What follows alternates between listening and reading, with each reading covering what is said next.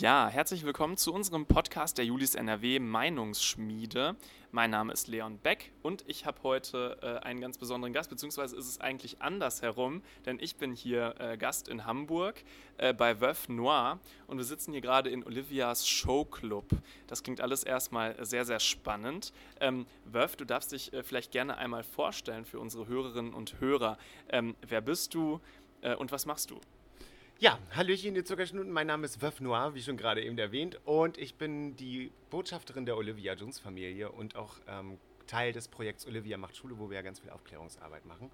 Und äh, bin jetzt seit sieben Jahren Mitglied der Olivia Jones Familie und quasi mache jetzt auch schon seit sieben Jahren Drag ja, du machst Drag. Ähm, für manche ist das äh, so etwas, was man vielleicht mal gehört hat, ähm, für andere etwas, äh, wo man irgendwie nichts mit anfangen kann und äh, für äh, manche eben auch ein, ein richtiger Kult. Ne? Es gibt ja ähm, verschiedene Fernsehformate. Äh, das bekannteste wahrscheinlich weltweit ist ja RuPaul's äh, Drag Race, genau. womit viele wahrscheinlich auch einsteigen. Das gibt es ja auch auf Netflix. Ähm, und in Deutschland gab es ja jetzt ähm, auch ein Format, da können wir auch nochmal später drauf zu sprechen kommen. Ähm, vielleicht erklärst du auch nochmal, ähm, was ist Drag? Also Drag, ja, also wörtlich übersetzt, also Drag ist ja Abkürzung für Dressed as Girl, also angezogen als Frau. Und das war schon tatsächlich früher bei den Bühnenautoren schon so, dass die da wirklich Randnotizen gemacht haben, wo schon zu lesen statt Drag. Das heißt, die Frauen, die früher auf der Bühne zu sehen waren, waren früher auch schon verkleidete Männer. Lag aber damals halt mit unter anderem daran, Frauen durften halt früher kein Theater spielen. Mhm. Und ähm, Drag Queen halt ist ja wirklich so eine, so eine quasi überzeichnete Darstellung einer, einer Frau quasi. Und ähm, mittlerweile hat Drag halt extrem viele Facetten auch gekriegt. Ne? Es gibt nicht nur Drag Queens, es gibt Drag Kings. Und ähm, viele sind halt wirklich auch sehr glitzernd, sehr schrill, sehr bunt, sehr laut, auch vom Make-up, von, von den Kostümen her. Ich bin da eher so ein bisschen androgyne Casual Drag, sage ich immer gern. Ich bin äh, da ja quasi so ein bisschen natürlicher. Ja, wir werden ja hier. Äh, Kann man das sagen? Wir haben ja hier auch äh, nochmal Bildmaterial und wir werden ein Foto zur Verfügung stellen. Ähm, natürlich ist ja auch ein sehr dehnbarer Begriff, ähm, aber vielleicht bedeutet natürlich ja auch, dass es etwas ist, womit man sich einfach auch wohlfühlt, wenn man genau. die Kunst macht. Ne? Also für viele ist es natürlich auch eine wunderschöne Rolle, in die sie schlüpfen können, weil sie halt privat sich meistens nicht trauen, ihre feminine, feminine Seite halt auszuleben oder auch äh, eine Möglichkeit für denjenigen selber ist, einfach auch kreativ zu sein und mit seiner mhm. eigenen Persönlichkeit ein bisschen zu spielen. Und ähm, da gibt es natürlich, wie gesagt, ganz, ganz ultra viele Facetten. Und mittlerweile ist Drag eine sehr, sehr schöne Kunstform. War sie ja schon immer, aber jetzt gibt es sie halt so vielfältig. Und das finde ich halt sehr, sehr geil. Ähm, wie bist du dazu gekommen? Also, ähm, man fragt ja eine Queen nicht nach ihrem Alter, ähm, aber äh, wann bist du eingestiegen und äh, wie kam das? Oh Gott, also ich habe tatsächlich vor sieben Jahren damit angefangen, mit dem Casting bei Olivia Jones. Also ich bin ja durch ein Casting in die Olivia Jones Familie gekommen, weil sie damals neue Krawallhühner gesucht hat für die Olivia Jones Bar.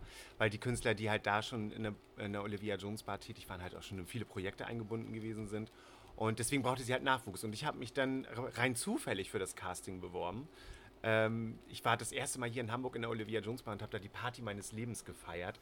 Und ich bin den Leuten derbe so, so derbe hart auf den Sack gegangen, dass sie mich quasi im selben Abend gefragt haben, du pass auf, du nervst, aber hast du Bock für uns zu arbeiten? Also das war wirklich so ein absolutes Highlight und die Party meines Lebens und der grandioseste Abend. Und da hatte mich dann auch für das Casting beworben und ähm, daran teilgenommen und war dann mit einer Kollegin damals zusammen äh, quasi Gewinnerin gewesen. Sie ist leider nicht mehr dabei. Mhm. Ähm, sie hat es leider nicht geschafft durchzuhalten, weil hier auf St. Pauli brauchst du halt ein bisschen Ellenbogen und du brauchst ein bisschen dickes Fell und darfst es hier alles nicht so sehr ernst nehmen. Und ja, und deswegen seit sieben Jahren, vorher habe ich das nie gemacht. Also ich war schon immer geschminkt, ne? Also jetzt nicht so wie heute. Damals war das alles noch ein bisschen weniger, also noch ein bisschen dezenter. Aber geschminkt habe ich mich schon immer. Mhm. Und vor sieben Jahren mit dem Casting habe ich dann angefangen, mich tatsächlich auch mal das erste Mal wirklich in diese Frauenrolle in Anführungsstrichen äh, auszuprobieren. Mhm. Und ähm, ja, seitdem an mache ich den Scheiß und äh, bin jetzt fleißig dabei. das heißt, du bist wie die Jungfrau zum Kinde gekommen? Quasi, ja, genau, so ungefähr. Ähm, also wirklich, wie gesagt, vorher, natürlich habe ich da im Fernsehen und TV und keine Ahnung, hast du, da hat man das ja auch verfolgt, gerade auch Olivia Jones, die für mich schon immer ein Riesenvorbild war. Und plötzlich, äh, ein paar Jahre später, stehst du selber hier auf der Bühne und äh, unterhältst dich mit Olivia Jones. Das ist schon sehr, sehr krass. Aber es ist halt sehr, für mich mein, mein Lebensinhalt, mein Lebensmittelpunkt. Und ich habe es tatsächlich geschafft, meine Persönlichkeit zu einem Beruf zu machen. das ist, glaube ich, etwas, äh, wovon viele ja auch träumen, ähm, die eigene Persönlichkeit äh, frei ausleben zu können. Und äh, wenn man damit dann auch noch Geld verdienen kann und sich zeigen kann und Leute das auch gut finden, ist das ja sozusagen die Endstufe dessen, was man irgendwie erreichen kann. Ja, du hast gerade Olivia Jones angesprochen. Olivia Jones war ja auch mit beteiligt jetzt bei dem deutschen Ableger, kann man ja nicht sagen, aber mit bei der deutschen Version von RuPaul's Drag Race. Ähm, Queen of Drags genau. war das. Ähm, da gab es ja äh, auch eine kleine Kontroverse. Ist das cool, wenn äh, das mit Heidi Klum irgendwie stattfindet oder so? Ähm, glaubst du, das war aber trotzdem der richtige Schritt, um auch noch mehr Öffentlichkeit ähm, zu schaffen für Menschen, die eben vielleicht äh, anders sind in Deutschland? Auf jeden Fall, weil damit wurde tatsächlich unseren Drags hier in Deutschland auch mal wirklich endlich eine Bühne gegeben, wo sie sich halt auch präsentieren konnten, wo sie zeigen konnten, wie vielfältig wir hier in Deutschland auch sind und wie vielfältig überhaupt unsere gesellschaftliche Kultur ist. Und das hat im deutschen Fernsehen halt schon immer gefehlt. Natürlich gibt es immer so Serien, wo dann diese pseudo-homosexuellen Knutschereien und keine Ahnung drin sind, was ja jetzt irgendwie jeder irgendwie voll als Trend äh, mit einbaut. Aber es wurde mal Zeit, dass sich unsere Drags halt auch wirklich präsentieren können. Und dafür war, das ist, es spielt auch überhaupt gar keine Rolle, wer in der Jury sitzt. Es geht einfach nur darum zu zeigen, wie selbstverständlich das Thema Drag halt einfach auch ist. Und ähm, dann dementsprechend natürlich Toleranz gefördert wird und Akzeptanz dann im Endeffekt mhm. auch dem Thema äh, und also damit unterstrichen wird. Und das war sehr, sehr wichtig. Und ich hoffe, es noch viele, viele weitere Staffeln folgen werden, weil es ist wichtig, im deutschen Fernsehen auch zu zeigen, wie viele schöne Drags wir hier in Deutschland haben. Auf jeden Fall. Ähm, ich habe mir selber äh, auch schon, ich glaube, alle Staffeln jetzt äh, von Drag Race angeschaut, ähm, zumindest von der amerikanischen Version. Und äh, man ist da auch ganz beeindruckt, wirklich, wie diese Kunst dann auch gelebt wird, weil das ist ja äh, nicht so, dass man eben irgendwie einfach schnipst und äh, dann ist man äh, in Drags und das ist ja auch viel Arbeit ja, ja. Mit, mit Nähen und Schminken und das muss man ja auch alles erstmal können. Ähm, also fast schon ein Handwerk. Ähm, aber nicht jeder in Deutschland äh, oder generell auch auf der Welt hat ja die Möglichkeit, ähm, sich selber frei zu entfalten, ähm, den Leuten zu zeigen, wie man vielleicht wirklich ist. Ähm, hattest du in deinem Leben, ähm, als du auch angefangen hast oder vielleicht auch äh, heute noch ähm, Probleme damit? Also, dass Leute absolut negativ auf dich reagiert haben oder reagieren. St. Pauli ist jetzt natürlich äh, ein Mikrokosmos. Äh, allein als wir gerade hier entlang gelaufen sind, äh, haben dich ja doch äh, eigentlich alle angeschaut, eher positiv ja. und bewundernd. Ja. Aber kennst du solche Situationen? Also es gibt es tatsächlich heutzutage auch noch hier auf, auf St. Pauli teilweise noch, dass man, dass man als Schwuchtel beschimpft wird oder angebrüllt wird und quer über die Straße beleidigt wird. Das sind aber gar nicht die, die St. Paulianer, die hier leben und wohnen, weil das ist hier quasi wie eine große Familie. Das ist für mich auch der schönste Stadtteil, weil das genau so ist, weil hier ist Toleranz, Vielfalt, Akzeptanz wirklich gang und gäbe. Und ähm, das sind meistens die Touristen, die von außerhalb kommen. Das sind dann die, die meistens wirklich tatsächlich das erste Mal da konfrontiert mit sind und gar nicht wissen, wie sie damit umgehen sollen.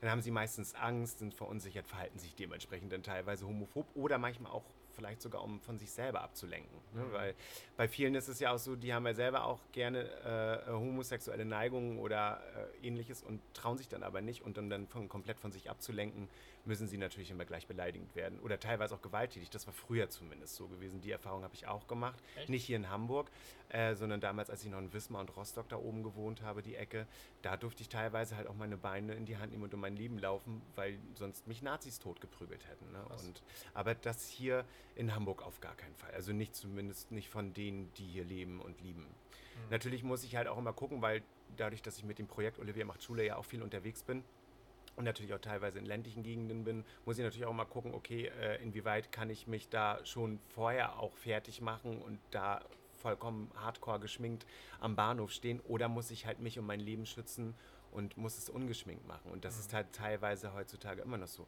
Ich meine, mir ist es egal, ich scheiß da ja drauf. Ne? Bei mir spielt das keine Rolle, ob da jetzt jemand ein Problem mit hat oder nicht. Wenn er ein Problem damit hat, ist das sein Problem.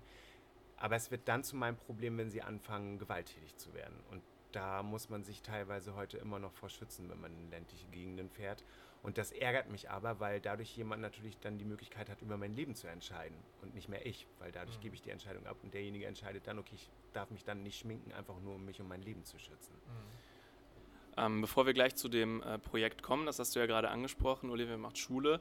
Ähm, was sagst du jungen Menschen, äh, die mit sich hadern und sagen, naja, ich merke, ich bin vielleicht ähm, ein bisschen anders äh, als, weiß nicht, meine Mitschüler oder Mitstudierenden oder wenn man auch das erst später im Leben irgendwie für sich, äh, auch für sich erst feststellt. Ähm, was sagst du diesen Leuten, wie kann man auch erstmal für sich und dann äh, eben auch mit seiner Umgebung äh, diesen Weg gehen, um zu sagen, hier, das bin ich, ich bin schwul, ich bin bi, ich bin trans oder ich möchte einfach auch meine Kunst, die ich einfach gut finde, zum Beispiel eben Drag, äh, ausleben. Wichtig ist tatsächlich, sich da jemanden zu suchen, mit dem man reden kann. Also wirklich sich jemandem anzuvertrauen, ob es die beste Freundin ist oder der beste Freund, ob es Vertrauenslehrer sind oder ob es Communities sind über Social Media, in die man sich einschalten kann. Gibt es ja mittlerweile ganz, ganz viele mhm. verschiedene Communities. Es ist aber wirklich wichtig, sich da erstmal mit jemandem drüber auszutauschen. Erstmal einfach, um sich das selber, den Druck von, von sich selber auch zu nehmen und schon mal den ersten Schritt zu gehen, sich jemandem überhaupt anzuvertrauen. Das, ist, das, ist, das nimmt einen schon so viel Druck und das ist so wichtig. Und dann wirklich, wie gesagt, einen direkten Dialog darüber zu reden, weil das eröffnet schon mal viele, viele Möglichkeiten. Und dadurch, dass es eine Vertrauensperson ist, hat man auch jemanden, mit dem man sich dann regelmäßig austauschen kann. Und dann kommt es natürlich immer darauf an, entweder sich wirklich Hilfe zu suchen über, über verschiedene, verschiedene soziale Einrichtungen oder überhaupt Einrichtungen oder zum Beispiel auch sowas äh, in Anspruch zu nehmen wie das Projekt Olivia macht Schule, was wir ja, was wir ja ganz effektiv, ganz, ganz doll äh, Aufklärungsarbeit machen. Mhm. Vielleicht ähm, kannst du ja an der Stelle auch mal so ein bisschen erklären. Also äh, den Namen kennen wir jetzt. Ähm, da steckt ja schon der Begriff Schule drin. Also ja, ja. Äh, die äh, Zielgruppe sind also junge Menschen, sehr junge Menschen vielleicht. Alles. Also wir machen, wir machen wirklich Aufklärungsarbeit von Kitas quasi bis in Seniorenheimen, mhm. weil es uns einfach auch wichtig ist, erstmal Generationen zu schaffen, die, wo das gar nicht mehr thematisiert werden muss. Und natürlich auch äh, ältere Generationen auch mal so ein bisschen den, den Horizont zu erweitern, weil das, Aufklärung ist halt in dem Moment auch wichtig, weil viele Menschen gar nicht wissen, was das überhaupt alles bedeutet. Was bedeutet schwul, lesbisch, bi, trans? Diese ganze Genderpolitik, die ja mittlerweile so vielfältig ist. Und man muss den Menschen einfach auch die Möglichkeit geben, das zu verstehen und was mhm. es bedeutet, weil gerade im ländlichen Bereich auch ist es so, dass sie das teilweise das erste Mal damit konfrontiert sind und wissen gar nicht, was sie machen sollen oder wie sie damit umgehen sollen. Man muss denen die Möglichkeit geben, das zu verstehen, weil Verstehen fördert Toleranz und Toleranz Akzeptanz. Und das ist das ja, wo wir hinwollen. Mhm.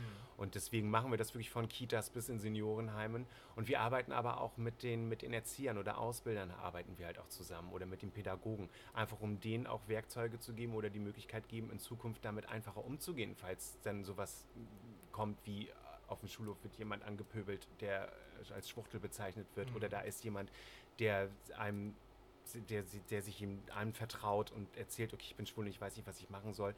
Und da arbeiten wir ganz, ganz eng mit den Ausbildern und, oder Pädagogen halt auch zusammen, um denen die Möglichkeit zu geben, damit mhm. umzugehen. Und natürlich auch einen sicheren, sicheren Rahmen und ein sicheres Umfeld für denjenigen dann zu schaffen.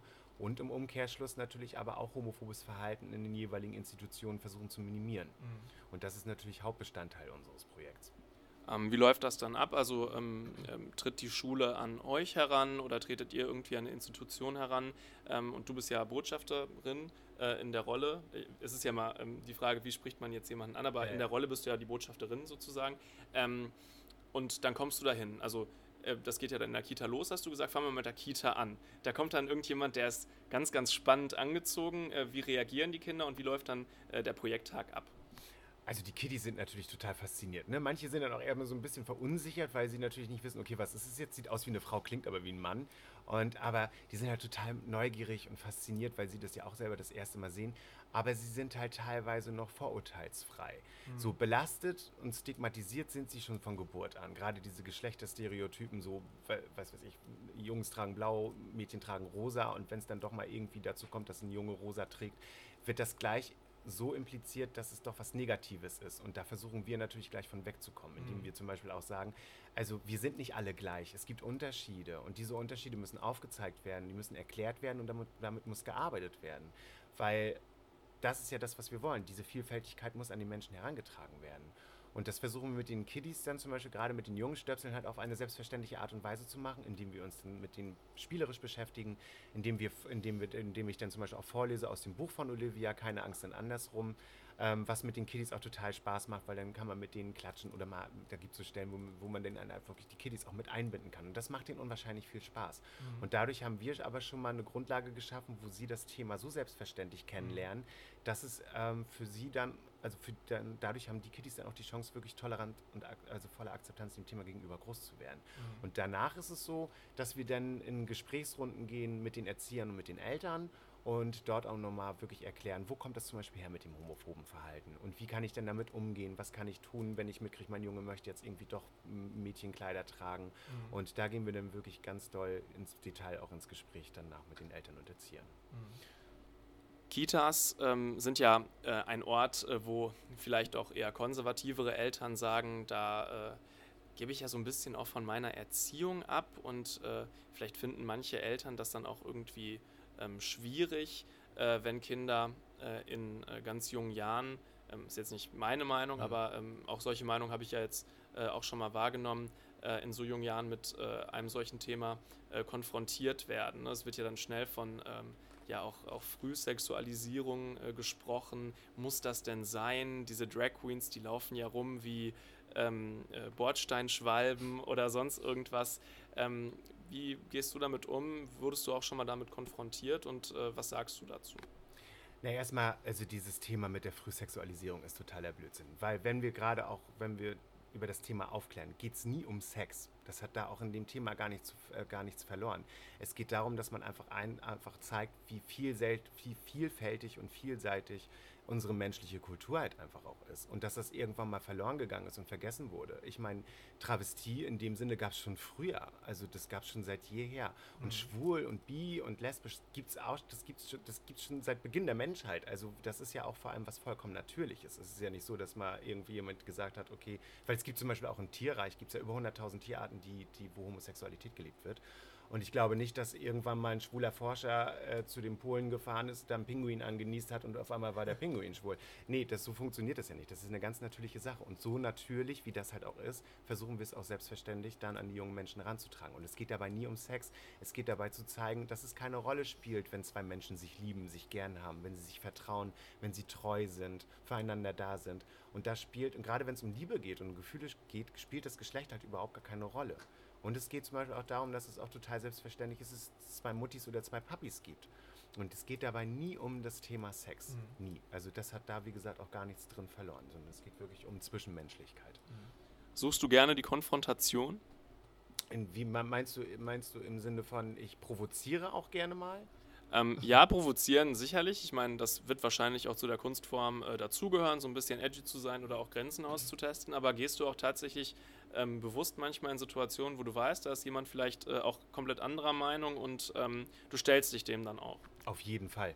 Weil das ist für mich natürlich dann auch mal sozusagen gefundenes Fressen, weil ich kann sowas, erstmal kann ich sowas immer nicht auf mich sitzen lassen und ich habe immer das Bedürfnis aufzuklären und auch wirklich den Leuten die Augen zu öffnen und zu zeigen, was es eigentlich alles bedeutet. Weil dadurch haben sie die Möglichkeit auch mehr zu verstehen und danach dem Thema toleranter gegenüber zu sein. Und das haben, haben wir schon ganz, ganz oft gehabt, auch an, an Schulen, wo wir an Schulen waren, ähm, wo es erst hieß so von wegen, nee, das finde ich total eklig. Und nachdem wir dann wirklich auch darüber die ganze Thematik gesprochen haben, auch was es einfach bedeutet, täglich auch im Schulalltag homophoben Verhalten ausgesetzt zu sein, ähm, sind sie, dann haben sie Verständnis dafür entwickelt, während der, während der Aufklärungsaktion mhm. schon. Und dann stehen die auf einmal dem Thema ganz, ganz anders gegenüber. Mhm. Viel aufgeschlossener. Ähm, genau, wir waren ja gerade bei der äh, Kita. Gehen wir mal vielleicht ähm, in die Grundschulen ähm, oder auch in weiterführende Schulen. Ähm, ich kann mich erinnern, auch bei mir in der Grundschule war das Wort äh, schwul natürlich mit weniger vielen Ideen irgendwie dahinter behaftet, aber schon ein Schimpfwort und ja. auf äh, Schulhöfen der weiterführenden Schulen äh, sowieso. Also da ist es ja total ist etabliert. Ja so. mhm. Gab es da auch Situationen, wo äh, Schüler ähm, dumme Witze gemacht haben oder äh, getuschelt haben und dann irgendwie auch vielleicht dumme Sachen reingerufen haben und so? Ähm, wie gehst du dann äh, damit um und ähm, wie läuft das da vielleicht auch von dem Vorgehen, was du dann hast ähm, bei dem Projekt an diesen Schulformen anders ab als dann natürlich in der Kita? Also natürlich klappt. Du hast ja in jeder Schulklasse hast du ja immer so deine coolen Kids dabei, die dann immer ganz gerne mal irgendwelche Sprüche bringen. Aber da, das, das, entweder ignoriere ich das erstmal weg, weil mein Gott, lass sie, lass sie machen. So. Und wenn sie es dann danach oder während der, während der Aufklärungsgeschichte immer noch machen, habe ich auch einige Mittelchen und Wege, den relativ schnell den Wind aus den Segeln zu nehmen, indem ich zum Beispiel sowas sage wie, pass auf, diejenigen, die als erstes beleidigend sind oder als erstes gewalttätig sind, sind meist diejenigen, die ein Problem mit ihrer eigenen Sexualität haben. Und das ist für viele schon so ein Signal, okay, vielleicht sollte ich mich in Zukunft doch einfach auch mal zurückhalten. Und dadurch, dass ich dann aber auch aufzeige, gerade auch aus, aus meiner persönlichen Geschichte, ähm, was es halt einfach mit einem machen kann, täglich homophoben Verhalten ausgesetzt zu sein. Und gerade auch im Schulalltag, der uns ja wirklich Großteil unseres Lebens ja begleitet und prägt, ähm, wo ich dann auch, wo ich darüber rede, dass es bei mir teilweise wirklich bis dahin ging, mir das Leben zu nehmen, weil es für mich einfach gar keinen anderen Ausweg mehr gab und ähm, tiefe Depressionen hatte und, und, und immer wieder zu kämpfen hatte. Und dadurch verstehen sie es dann aber auch wirklich, mhm. weil sie dann nachvollziehen können, was es mit einem Menschen macht. Mhm. Und dadurch reagieren sie dann auch anders. Und wir hatten bisher wirklich immer positive Rückmeldungen gehabt, weil die Schulen und Institutionen kommen auch zu uns, weil das ist für viele dann auch wirklich so ein Hilferuf, mhm. weil sie mitkriegen, okay, an der jeweiligen Institution ist halt homophobes Mobbingverhalten irgendwie gang und gäbe. Und das versuchen die natürlich auch irgendwie zu minimieren. Mhm. Und ähm, deswegen sind das teilweise Hilferufe, auf die wir dann natürlich schnellstmöglich auch versuchen zu reagieren, weil wir machen das ja wirklich bundesweit und in, mhm. jeder, in jeder Situation und Institution, wo Aufklärung gefordert wird, sind wir natürlich dabei. Meine Mutter ist äh, Grundschullehrerin an einer äh, Essener Schule im Essener Norden. Das ist äh, ein äh, Stadtteil, wo das ist, ja, da gibt es einen relativ hohen äh, Anteil äh, an Kindern, ähm, teilweise die auch jetzt ähm, durch die Flüchtlingskrise ähm, ist ja immer ein umstrittener Begriff, aber die jedenfalls äh, in diesen Zeiten zu uns gekommen sind oder eben auch Normalkinder mit Migrationshintergrund. Ähm, nimmst du wahr, dass vielleicht auch durch äh, kulturelle Unterschiede da nochmal dickere Bretter zu bohren sind bei ähm, manchen Kindern. Also in der Kita, hast du ja selber gesagt, ist man da eher vorurteilsfrei unterwegs oder vorurteilsfreier als Kind, weil man da eben solche äh, Dinge einfach gar nicht kennt und vielleicht auch mit Homophobie oder so noch gar nicht irgendwie zu tun hatte. Ähm, aber glaubst du, das ist schon auch eine größere Herausforderung? Ja, es ist, also die, die, die Herkunft, die Religionsgeschichten und die religiösen Hintergründe spielen da eigentlich eher weniger eine Rolle, weil das kann man gar nicht so pauschalisieren, weil mhm. Homophobie gibt es überall. Mhm. Und da spielt auch, wie gesagt, der Glauben und die Religion äh, erstmal so betrachtet erstmal weniger eine Rolle. Natürlich kriegen wir schon mit, dass es schon teilweise zum Beispiel auch in muslimischen Haushalten einfach wesentlich verschärfter ist, wie mit mhm. dem Thema schwul, lesbisch, bi halt da umgegangen wird. Aber das kriegen wir halt auch relativ schnell gehandelt. Natürlich ist es immer schwierig, wenn sie denn geprägt sind aufgrund, also durch ihr Elternhaus und aufgrund von Glaubens- und Religionsgeschichten. Dadurch, dass wir das aber bei unserer Aufklärungsarbeit so selbstverständlich machen und auch sehr persönlich und sehr privat werde ich mhm. ja dadurch auch und dadurch natürlich auch näher an sie rankomme und sie natürlich auch ein bisschen ein Stück weit an mich ganz nah ranlasse und sie auch die Möglichkeit haben, alles zu fragen, was sie wissen wollen und ich immer sehr ehrlich und sehr direkt bin, ähm, ist diese zwischenmenschliche Geschichte in dem Moment halt auch da, weil man ist dann gar nicht mehr so distanziert und auf diese, auf diese Künstlerschiene wirklich mhm. nur noch fokussiert, sondern sie kriegen halt auch mit, da sitzt ein Mensch und der hat seine Erfahrungen gemacht und nicht immer nur positive Erfahrungen gemacht.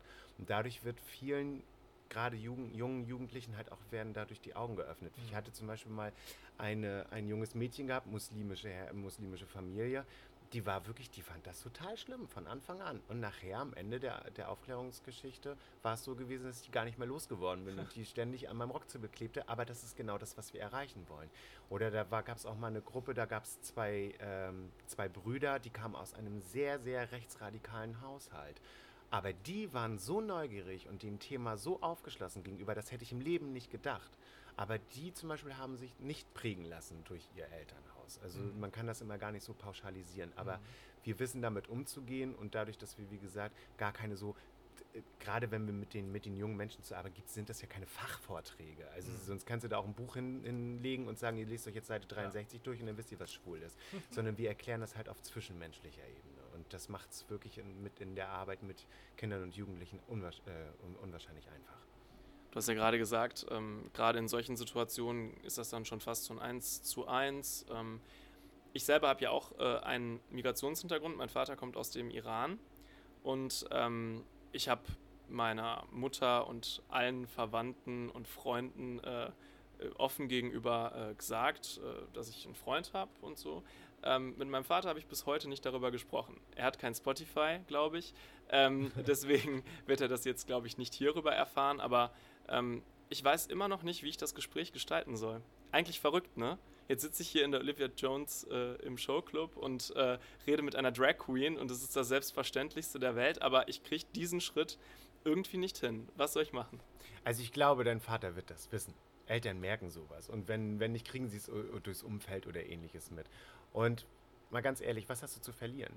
In dem Moment. Du musst dich ja selber auch frei machen können und du musst deinem Vater ja auch die Möglichkeit geben, das zu verstehen oder vielleicht auch gewisse Verhaltensweisen. Man ist ja doch immer ein bisschen distanzierter oder ähnliches, einfach auch also verstehen zu können. Und ich glaube, da ist es eigentlich wirklich einfach, wirklich die Zähne zusammenzubeißen und manchmal gibt es, es gibt kein wirkliches universelles Erfolgsrezept, wie man es am einfachsten machen kann. Es ist immer ein kleiner Kampf, der, das wird auch immer so bleiben, solange wie das gesellschaftlich immer noch so negativ äh, angehaucht ist.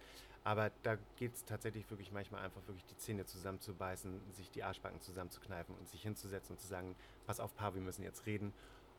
Ich bin schwul. Und dann ist es raus. Und was er dann damit macht, hast du sowieso gar nicht mehr in der Hand. Das kannst du gar nicht entscheiden. Du kannst dich einfach nur von dem Moment, in dem Moment davon frei machen, einfach auch dann wirklich freier zu leben. Was er damit macht, das hast du nicht, das hast du nicht in der Hand. Das kannst du nicht beeinflussen. Und natürlich gibt es immer die Chance, dass er sagt, okay, pass auf, hör zu, du, du ich, bist für mich jetzt das Letzte. Das passiert aber mittlerweile auch eher weniger, weil mittlerweile sind wir ja gesellschaftlich doch schon so weit aufgeklärt, dass sie zumindest äh, wissen, worum es geht. Und gerade wenn es die Eltern sind, und Eltern sind ja nun mal eigentlich immer für einen da, braucht man da, glaube ich, eher weniger sich Gedanken machen. Also manchmal bringt es halt wirklich nichts anderes. Also ist es das Beste, einfach wirklich ins kalte Wasser zu springen und das wirklich direkt offen, offen anzusprechen. Ich werde es in Angriff nehmen und äh, dir Bescheid geben. Ich drücke dir die Daumen, das wird. Ähm, ja. Oder vielleicht auch als kleiner Tipp, wenn du eine beste Freundin hast oder so, die das weiß, nimm die mit ins Gespräch. Ja, ich meine, es wissen ja wie gesagt alle ja. anderen.